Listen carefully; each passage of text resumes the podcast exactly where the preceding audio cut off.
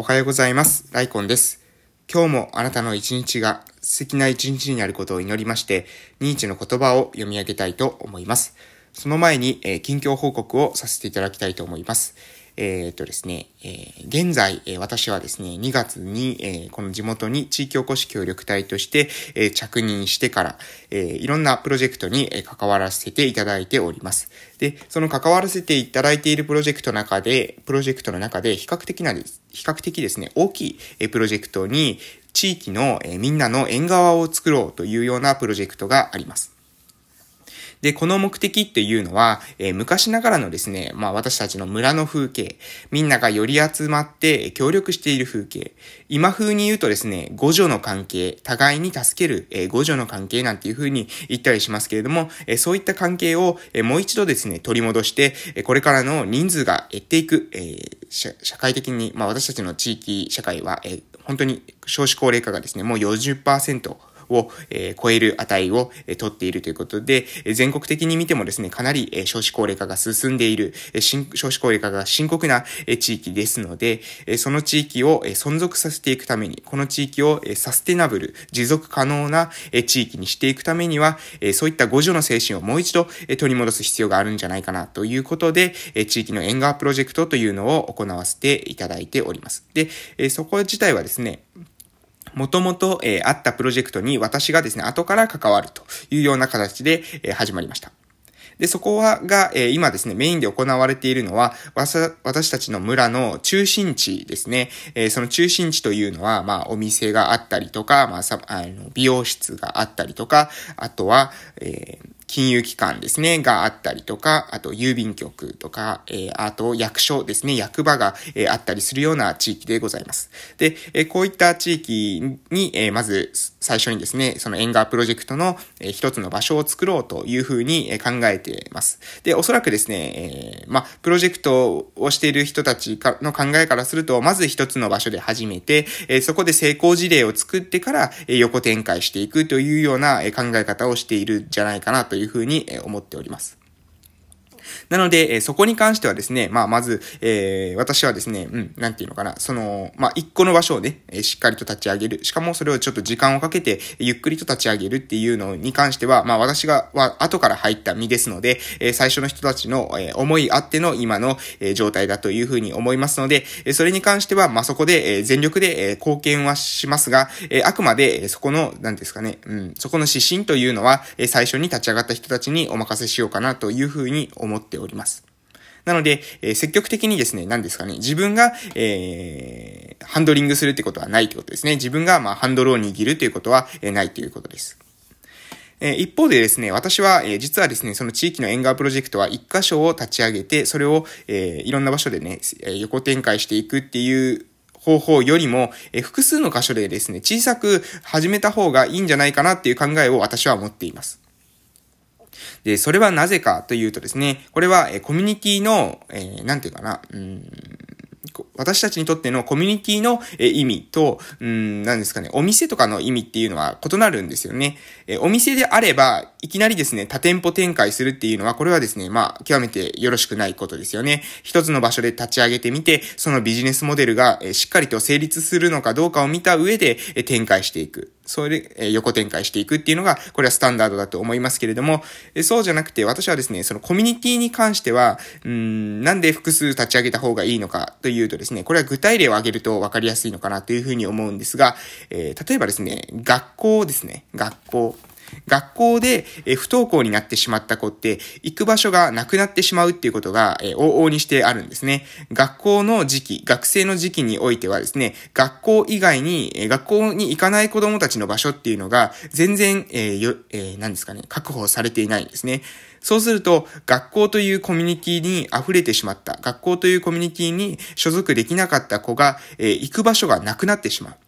そうすれば、えー行く場所がなくなってしまった結果、えー社会との交流点が断たれて、社会不適合者としてですね、えレッテルを貼られて生きていかざるを得なくなってしまうということです。でも私はですね、その学校に行かないことっていうことが、えー、果たしてですね、本当にその瞬間に学校に行かないことによって、その先の人生まで全て、えー、決めてしまっていいのかなというのが思いがあります。学校に行きたくなかったとしても、他にですね、行く居場所が確保されていたら、えー、子供たちっていうのは、そこでですね、また自分の可能性に気づいたり、えー、勇気をですね、取り戻す、えー、きっかけを得られるんじゃないかなと思います。私は学生時代ですね、そういういじめとかに、えあって、えめげたっていうような経験がないので、え本、本質的にですね、その、本質的にというか、え真に、えそういった状況を理解できているというふうには、え思えないんですけれども、えいじめられていたとしたら、やっぱりですね、学校に足が向かなくなるんじゃないかなと思いますし、いじめじゃなかったとしても、なんとなく馴染めなかっただけでも、まあ、たと、特にですね、あの、多感な時期っていうんですかね。えー、まあ、思春期の時期っていうのは、もう少しのことでも気になってしまうことってあるんじゃないかなと思います。そうすると、えー、学校に行きたくないっていうことになると思うんですけれども、その時にもう居場所がなくなってしまうっていうのが、今の日本の現状ですね。これは私の村の現状も同様であります。なので、そういったところ、時に逃げ場になるようなコミュニティがあった方がいいような気がしてるんですね。そこで、えー、私は、まあ、一つのその地域の縁側プロジェクト、地域の居場所を作るっていうところを一箇所から始める。まあ、その小さく始めるっていう作戦においては、まあ、そ経営とかを考えるとですね、それが正解なんだと思いますけれども、そうじゃなくてコストをかけずに、もし複数展開できるんであれば、複数の箇所に展開しておいて、で、本人が自分で自己選択して、えー、選べるようにしておいた方が、コミュニティを長く続けていく上では、えー、そちらの方がですね、有利なんじゃないかななと思います。私たち一つのコミュニティに絶対所属しないといけないってなった時に、やっぱりね、生きづらさを感じたりすると思うんですよね。それか、それとですね、あとどこからかの段階からそのコミュニティを続けていくことだけが目的化してしまって、本来ですね、そのコミュニティによって、えー、得られるはずだった、その地域の人たちの、その、つながりとかですね、互助の関係っていうのが、え、うまく作り出せない可能性があるなというふうに思ってます。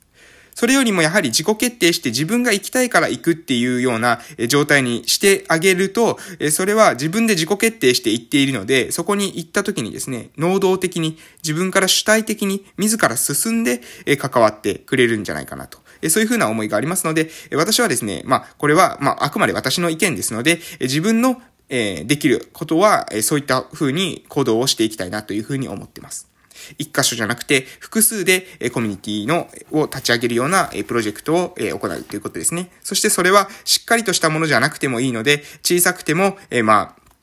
えー、うん、何ですかね、えー、そんなに、えー、何ですかね、がっちりと、えー、したものじゃなかったとしても、えー、軽めの、えー、コミュニティを複数立ち上げて、本人たちが選べるような、えー、環境を作るというのは、えやっていこうかなというふうに思ってます。そんなことを話すとですね、もう8分になってしまいました。あとですね、4分間しかありませんので、え今日のですね、ニーチェの言葉に、え移らせていただきたいと思います。好奇心に振り回されない。身の回りや世間で起きているいろいろな事柄に、その都度ごとに首を突っ込んでいると、結局は自分が空っぽになってしまう。あるいは自分の空虚さを何とか埋め合わせるために、あらゆることに顔を向けている人もいるぐらいだ。好奇心は自分の能力を発火させるためには大切だが、世界のすべてを見聞できるほど人生は長くは続かない。若い時に自分が関わる方向を着実に見定め、そこに専念していく方が、ずっと賢く自分を充実させていくことができる。えー、漂白者とその影から好奇心に振り回されないという内容でした。まあ、も、えー、心にですね、残る一文は、えー、世界のすべてを見聞できるほど人生は長くは続かない。若い時に自分が関わる方向を着実に見定め、それに専念していく方が、え、賢い、みたいな、え、ここら辺の内容、非常にね、考えるところがあるなと思いました。私もですね、どちらかというと、え好奇心が強い人間なので、うん、あこの文に書いてあるように、いろんなものに対してですね、まあ、注意が向いてしまうっていうようなところがあります。え、そういったところもありまして、え、自分はですね、だえ、熊本の大学を出た後にもっと情報量が多いところに行きたいなというふうに思ったので、え福岡の病院を選んで進んだというようなことがあります。ただ、そうやって情報量が多いところに行くと、またですね、ここでいろんな学びがあるわけですね。で、その中ではもういろんな情報を取りに行きました。自ら、えー、いろんな人たちに、えー、話を、えー、聞きに行ったりとかですね、いろんな事柄に首を突っ込むっていうことによってですね、情報を大量に受けるっていうことをとにかく、えー、20代の前半のうちにしたいと思いましたので、私はその、えー、方向性で、えー、20代前半を過ごしました。そして、20代前半のうちにですね、もうあの考え方がちょっとずつ、ちょっとずつ変わってくるんですけれども、それが一番ですね、わかりやすく変わったのが去年ですね。コロナウイルスをきっかけに自分はこの後ですね、どういう風な人生を送りたいのかっていうことをですね、えー、考えました。で、その中で、今のタイミングで地元に戻って、地元の、えー、市、サポートというか、地域おこしをするっていうことに、えー、うん、さ、地域おこしをすることの方が、え自分の人生においてですね、重要なんじゃないかというふうに考えるようになりました。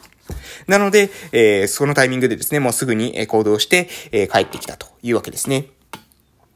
で、えー、この後ですね、やっぱり子供の支援をしていくっていうこと、えー、ここが私の中では一番鍵だなというふうに思ってますし、この子供の支援ができるかどうかっていうことが、まあ、うん、まあ私はですね、勝手にそこに自分は使命、自分の使命だというふうに思ってます。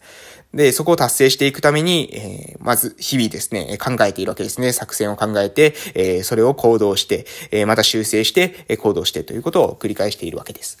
皆さんも、えー、人生長いですけれども、え、長くいようで短いっていうようなものが人生じゃないかなというふうに思います。25歳の時期に決断しろっていうようなことをですね、私はある人に聞いたことがあるんですけれども、えー、皆さんおいくつでしょうか？自分のしたい方向にですね、えー、エネルギーをですね、傾けてみると、えー、結果がですね、出てくるかもしれませんということで、今日はこの辺で終わらせていただきたいと思います。え、それでは、今日も良い一日をお過ごしください。夕方の放送でまたお会いしましょう。いってらっしゃい。